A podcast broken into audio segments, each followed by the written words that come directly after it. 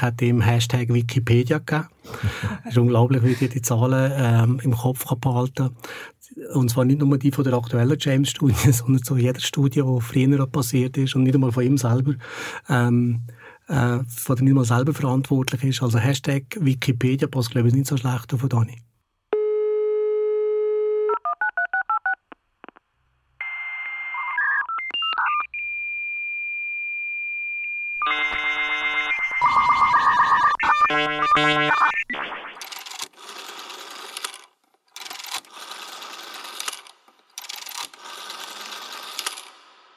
Der nachfolgende Podcast gehört zu einer Serie, die anlässlich des 60. Geburtstags von Professor Dr. Daniel Süß produziert wurde.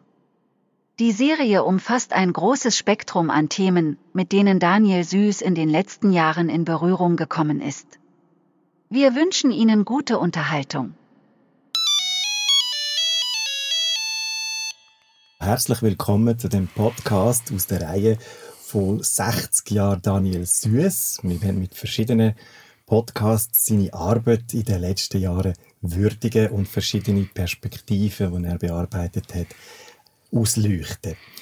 Mein Name ist Gregor Waller. Ich tue mit ihm zusammen die Fachgruppe Medienpsychologie leiten und mit mir da im Studio sind Isabel Willemse und der Michael Inalbon. Herzlich willkommen. Ihr könnt euch gerade selber vorstellen, was ihr für Tätigkeiten habt und warum wir da sind. Ja, ich arbeite äh, seit zwölf Jahren mit dem Daniel Süß und dem Gregi Waller im Team der Fachgruppe Medienpsychologie. Ich habe von Anfang an in der James-Studie mitgearbeitet und inzwischen auch noch in der Beratung und Therapie zu problematischen Medienumgang. Und ich bin der Michael, Michael Inalbon. Ich bin bei der Swisscom der Jugendmedienschutzbeauftragte. Das ist, glaube ich, der längste Titel, was es in der Schweiz gibt, für irgendeine offizielle Funktion. Und in dem Zusammenhang habe ich natürlich auch sehr viel zu tun mit der James-Studie. Ähm, bin da öfter der Auftraggeber und äh, habe die letzten zehn Jahre ganz oft, ganz viel, insbesondere mit dem Dani Süß zu tun Danke.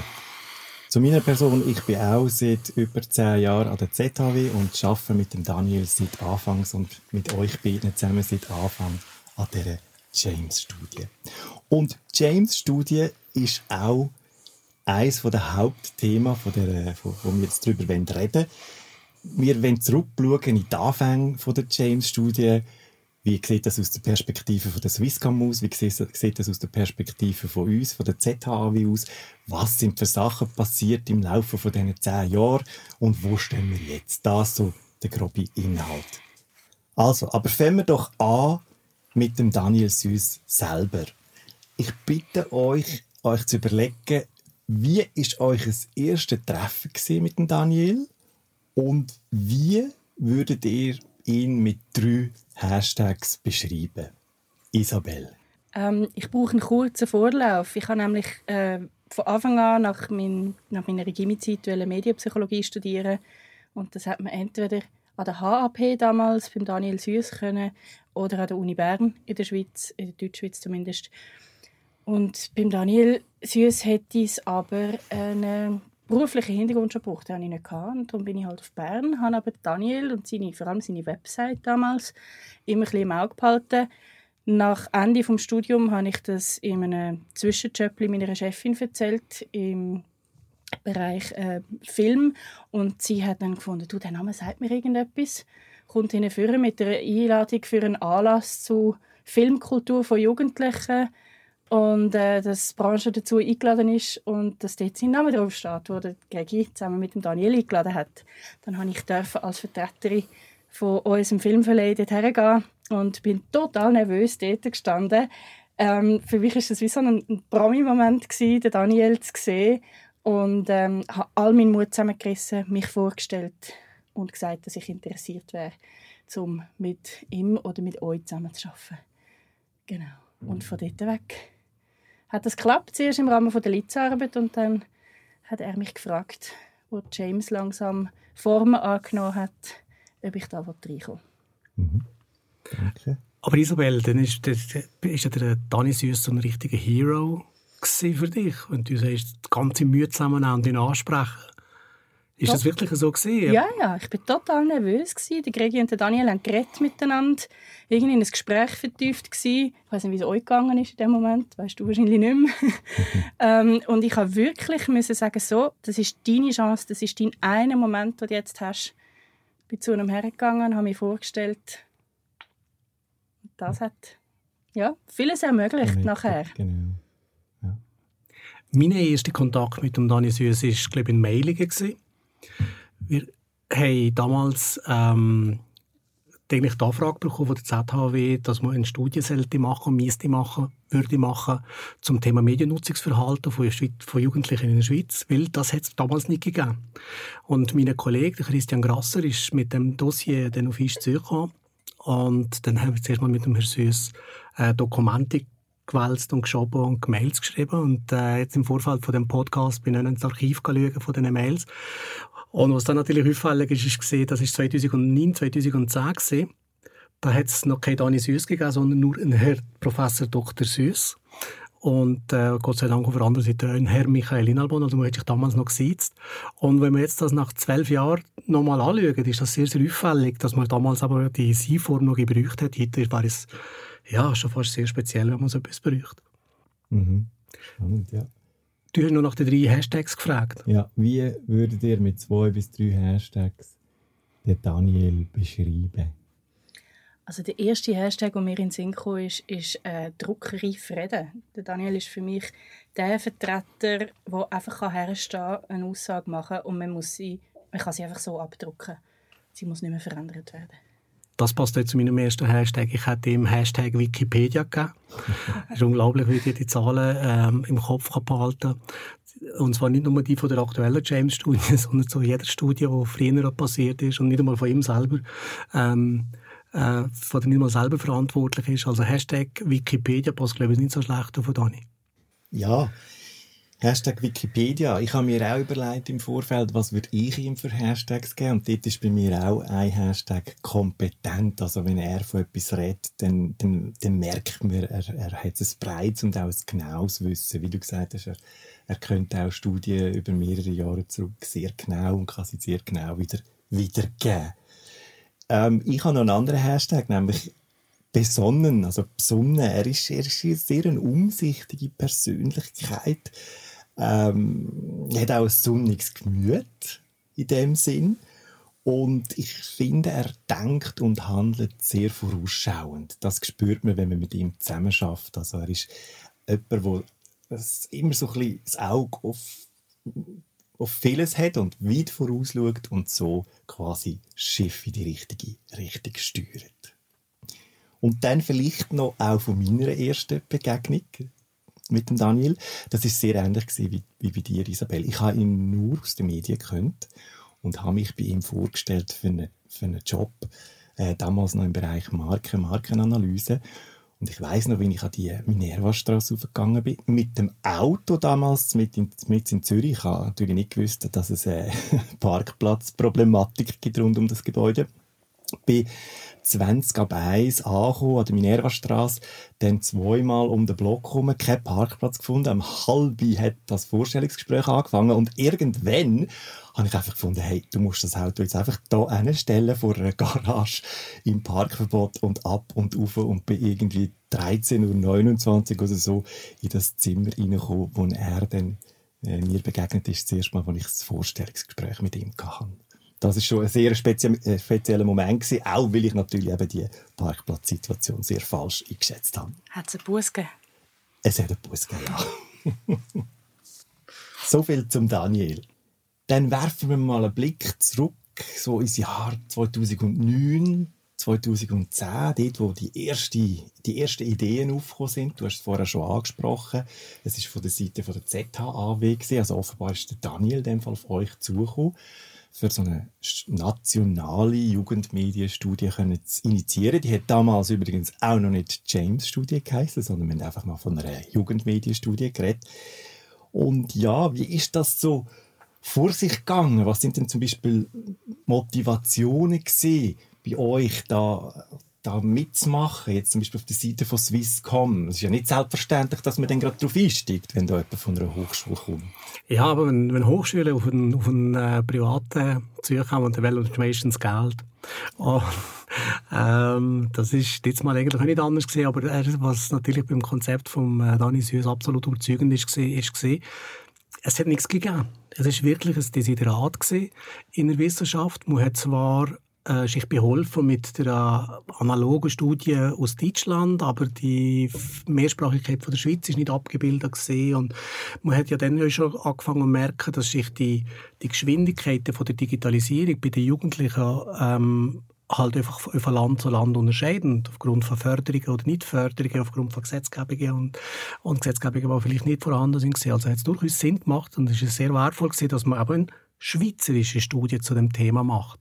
Und Swisscom ist das in einem ersten Schritt gesehen, wo man gemerkt hat und gelernt hat, man kann nicht das Internet in allen seinen Facetten zur Verfügung stellen und sich um die, um die negativen Implikationen von Digitalisierung und von sozialen Medien, digitalen Medien nicht kümmern. Und haben dann eigentlich, ja, sie dann sehr offen, offen für, äh, für Projekte und für Massnahmen, die dem Thema eigentlich förderlich sind, zuträglich sind. Und da ist so eine Studie, die es unbedingt braucht, wo die Wissenschaft quasi danach lechzt. Ähm, natürlich ein uns gezeichnetes ähm, Experiment, wo wir sehr gerne darauf eingestiegen sind. Mhm. Danke. Ja, und Isabel, so aus der Perspektive von der Forschung, was ist denn dort so speziell gewesen beim Start von dieser Studie? Ist dir zum Beispiel damals schon bewusst gewesen, wo wir angefangen haben, was das für ein grosses Ding wird?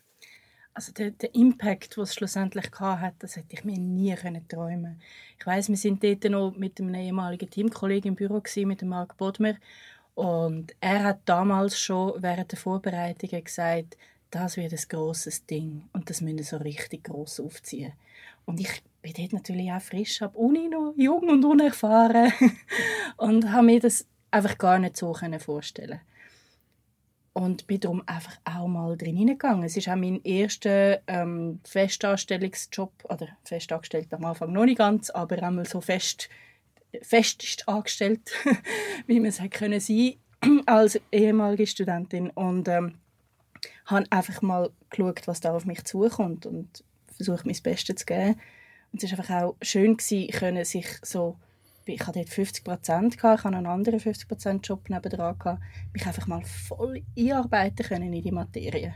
Mhm und habe noch gar nicht so weit rausgeschaut, was es dann nachher bedeutet. Das ist dann erst bei der zweiten Durchführung gekommen. Wir haben ja damals auch noch nicht gewusst, dass es nochmal wird kommen, oder? Ja, und wir als, wir als Sponsor von der, von der Studie haben das übrigens auch nicht gewusst. Was der Kreis hat, ja, aber Sinn, Sinn machen würde es eigentlich erst, wenn er jetzt in zwei Jahren nochmal äh, abbriefen und in zwei Jahren nochmal. Und erst dann hat sich eigentlich diese Reihe gegeben. Ja, genau. Das ist so, ja. Wir haben am Anfang natürlich einfach so mit einem Pilot gestartet und es hat durchaus auch eine einmalige Sache bleiben. Aber man hat dann doch bald mal gemerkt, da ist eine gewisse Nachfrage nach dieser Studie vorhanden. Also bei uns sind dann E-Mails gekommen, da kann ich mich gut erinnern.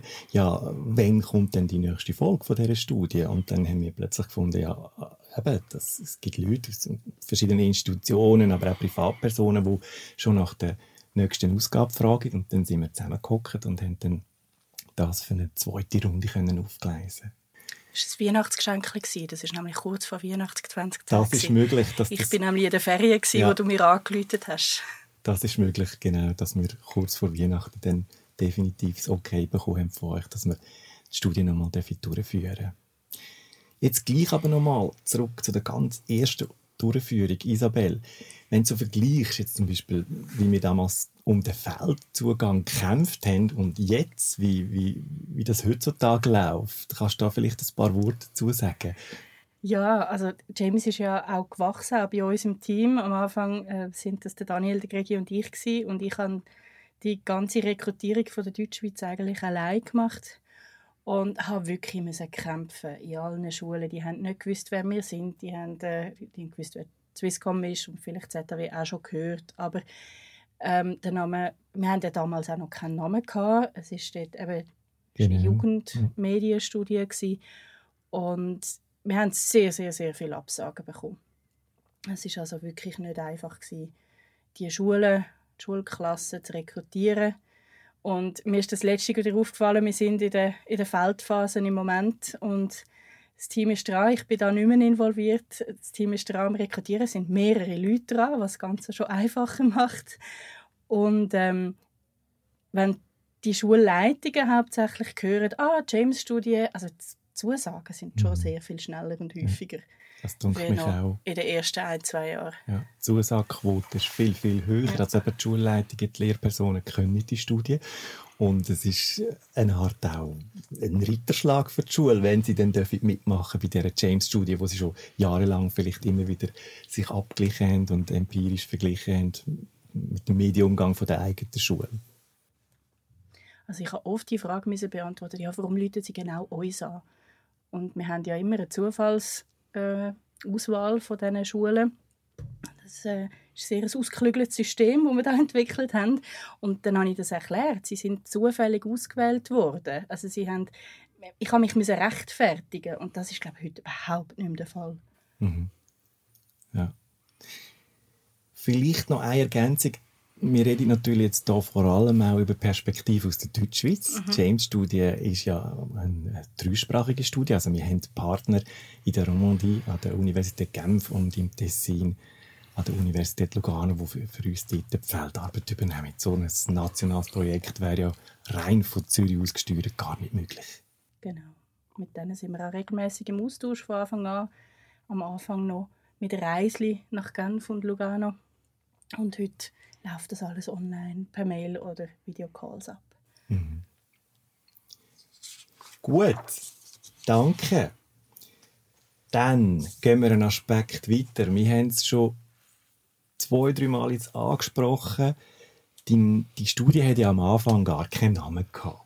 Sondern wir haben immer von der schweizerischen Jugendmedienstudie geredet. Und ja, wie, wenn wir da ein bisschen aus dem Nähkästchen plaudern wie ist es denn passiert, dass wir da plötzlich den Namen James haben?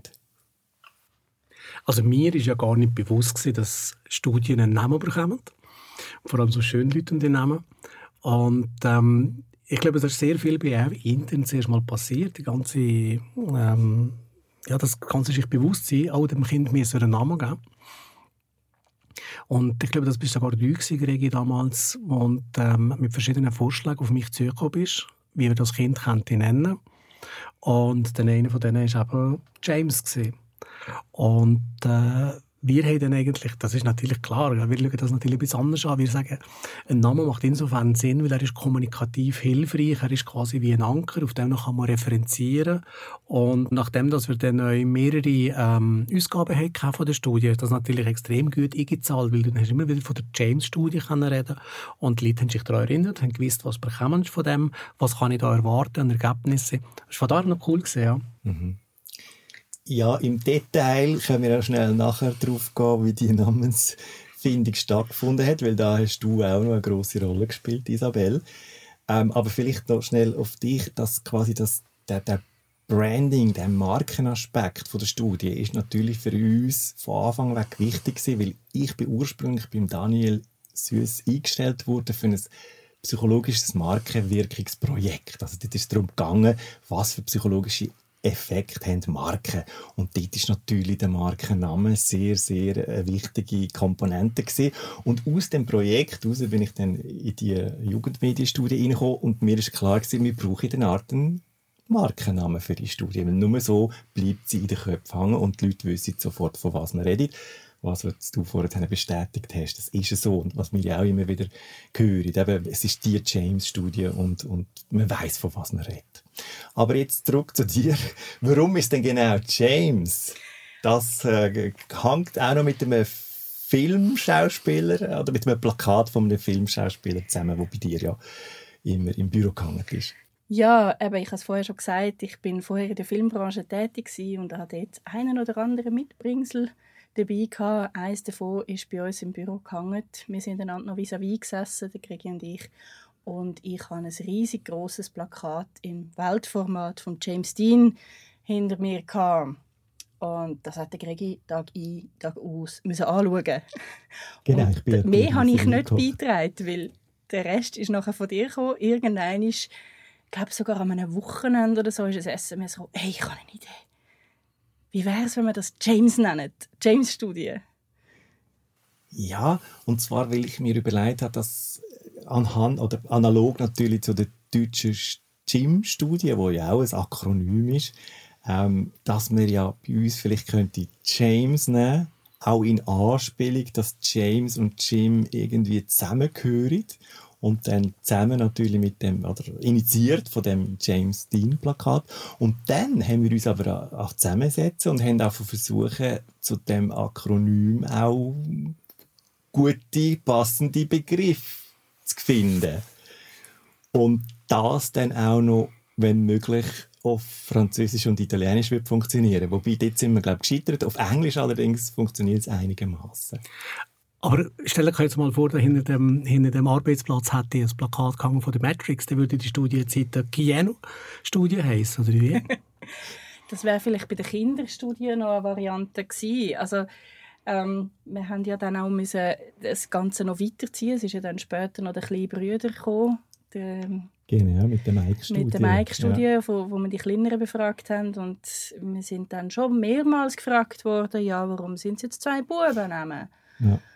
Und inzwischen gibt es ja noch kleinere Schwester, Adele, genau. wo dann auf Französisch funktioniert. Also das hat viele Diskussionen gegeben bei uns.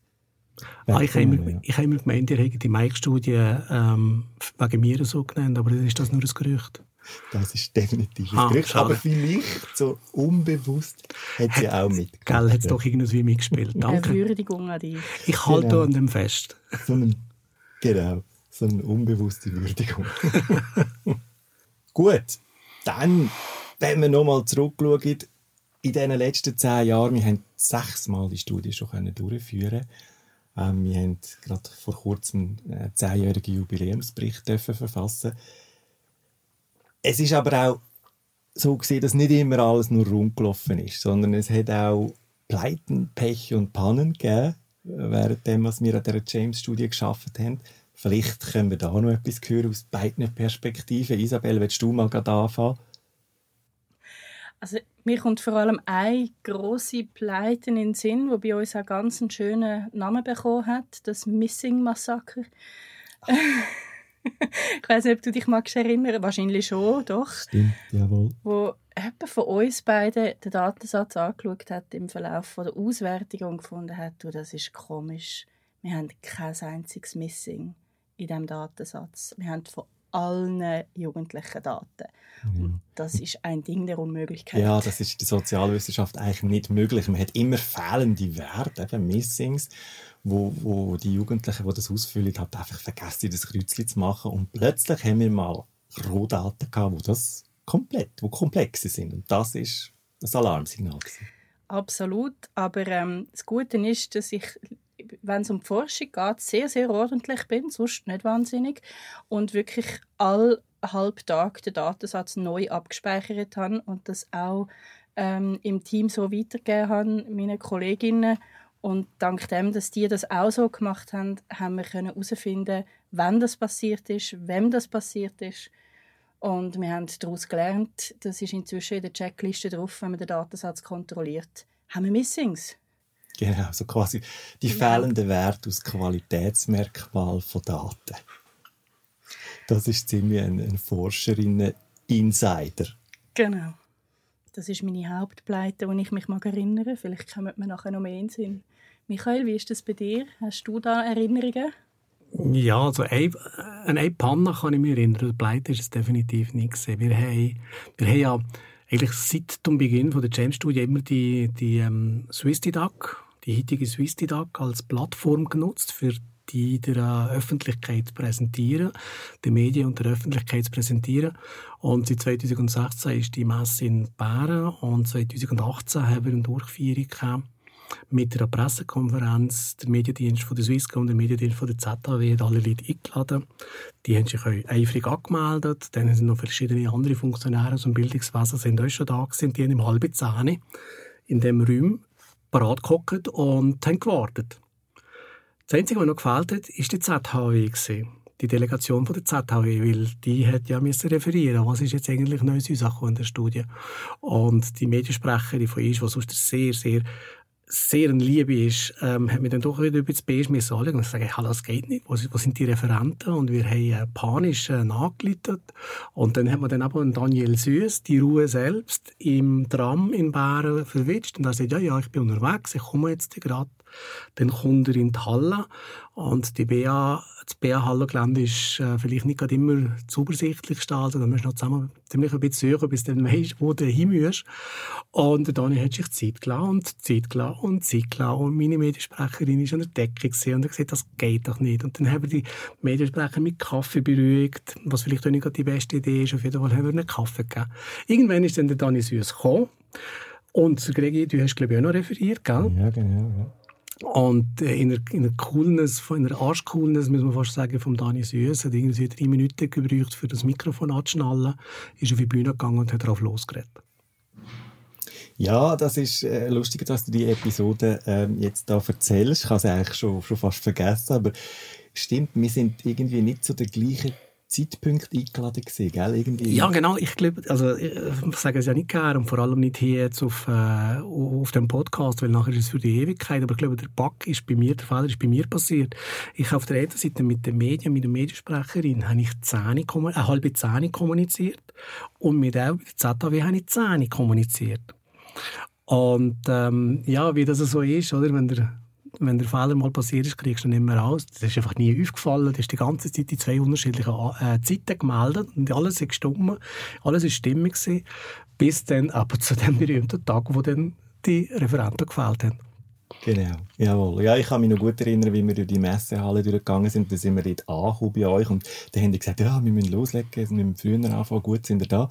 Dann bin ich noch auf der Toilette gewesen und dann höre ich von der Toilette schon mit dem Mikrofon verkabelt dich bereits draussen uns ansagen, dass wir jetzt dann gerade werden da James Studio Ja, das ist also... Und ich dachte, okay, das ist jetzt wirklich höchste Eisenbahn. Es ist High Time und ja. ab die Post, ja.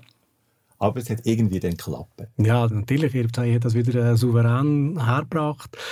Ähm, ich glaube, ihr müsst ja während den Referaten, die ihr haltet, du und Dani, äh, selten Luft holen das setzt ihr einfach mal an bei Folie 1 und dann klebt es Zahlen und, und, und Eindrücke und, und, und Ergebnisse und äh, Überraschungen, äh, eins nach dem anderen. Das ist wunderbar. Also das ist dann nachher immer ein Feuerwerk gewesen. Das Feuerwerk ist einfach ein bisschen später losgegangen an dem Tag, aber äh, immerhin ein Feuerwerk gewesen, keine Frage. Hast du noch Erinnerungen, Gregi? Jetzt, wenn du so direkt fragst, also die beiden Aspekte, die ihr jetzt aufgebracht habt, wären jetzt auch die, die ich so aus zuoberst in Erinnerung hätte, wenn es um solche Missgeschick gegangen ist. Hast du noch etwas? Eine Kommunikations- oder Timing-Panne, die mir noch in den Sinn kommt, ist das, was ich vorher eigentlich gemeint habe, redest du davon. Und zwar haben wir gleichzeitig wie unsere Präsentation der Ergebnis noch einen anderen weltweit wichtigen Anlass gehabt, wo kommuniziert worden ist. Es ist in Amerika gerade das Wahlergebnis verkündet wurde, ziemlich gleichzeitig. Ich mag mich noch erinnern, dass wir im Zug noch das Wahlergebnis so alle fünf Minuten gecheckt haben. Und ähm, ja, das Ergebnis ist glaube wirklich ziemlich etwa gleichzeitig wie unsere Präsentation gekommen. Und was mich beeindruckt hat, wir haben es doch zumindest bei einer Gratiszeitung noch auf die Titelseite geschafft, zusammen mit dem Präsidenten von Amerika, damaligen. Und der Name vom Präsidenten? Den nennen wir Habe ich jetzt ganz bewusst nicht genannt. Ich erinnere mich auch nicht. Das war ich glaube, ein Republikaner. ähm, ja, orange. Ja. Aber mehr kommt genau. das nicht. Der, der Hillary Clinton übertrumpft hat? Wahrscheinlich. He? Aber ich weiß den Namen auch nicht mehr. Ja, ja. Gut. Dann ähm, ja, kommen wir doch schon langsam zum Schluss von unserem Gespräch. Und zwar haben wir jetzt im Rahmen von der James Studie sehr stark immer den Fokus gelegt auf den Medienumgang von, von Jugendlichen in der Schweiz. Was verändert sich oder was hat sich verändert? Was bleibt gleich? Jetzt Frage an euch, Isabel, Michael, wenn ihr zurückschaut über, und euch Gedanken macht über eure Mediennutzung so in den letzten zehn Jahren, hat sich da etwas verändert oder ist das immer noch genau gleich? Also bei mir hat sich etwas Großes verändert. Ich habe 2010 meinen Job als Medienpsychologin gestartet und habe kein Smartphone. Gehabt. Oh, kein Smartphone. Ja. Ich bin im Team leicht belächelt worden. habe dafür damals ähm, mir irgendwann dann das erste iPad besorgt, das heute noch im Einsatz ist. Leicht geschädigt, ähm, aber es funktioniert immer noch. Das ist meine Hauptveränderung dass es bei mir sicher ein Jahr, wenn nicht sogar mehr gebraucht hat, bis ich dann irgendwann gefunden habe. Doch, ein Smartphone wäre jetzt glaube ich gut. Auch um ein bisschen wissen, von was reden wir eigentlich. Also ich habe vieles können nutzen, aber ich weiß noch, WhatsApp zum Beispiel hat es damals auf dem iPad noch nicht gegeben. Und das ist ja in unseren Studien immer ein wichtiger Punkt. Und das habe ich zum Beispiel noch nicht gekannt damals. Ich habe immer noch SMS geschrieben mit begrenzter Zeichenzahl. Sehr oldschool also noch. Total oldschool. Ja.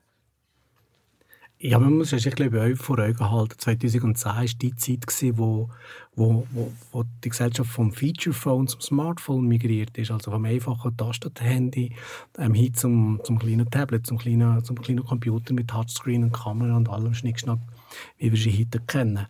Und ähm, mein Mediennutzungsverhalten hat sich in den zwölf Jahren, ich glaube, fast fundamental verändert. Also ich bin heute auf Webseiten oder auf sozialen Medien was es 2010 gar nicht gegeben hat. Ganz wenige Sachen sind damals eigentlich schon gross gesehen. Ähm, Facebook zum Beispiel hat es damals schon länger gegeben. Twitter hat es auch schon gegeben. Ähm, aber äh, Insta zum Beispiel nicht. Ähm, noch nicht als Social ja. Media. Ich habe es gebraucht als Kamera-App. Genau, aber vielleicht noch nicht 2010, aber 2011. Ja, ist so aufgekommen als Kamera-App, gar noch nicht irgendwie ein, ein soziales Netzwerk. Mit so coolen ja. Retrofiltern. Und äh, YouNow hat es nicht gegeben und TikTok hat es nicht gegeben und so weiter. Also mein eigene Mediennutzungsverhalten hat sich wirklich nicht nur von den Inhalten, nämlich aber auch von den Geräten verändert. 2010 hat man noch mit Tablets geschafft, da hat man noch Tablets gehabt, heute brauche ich kein Tablet mehr. Ähm, ich schaue seit mehreren Jahren eigentlich kein lineares Fernsehen mehr, kein lineares TV mehr.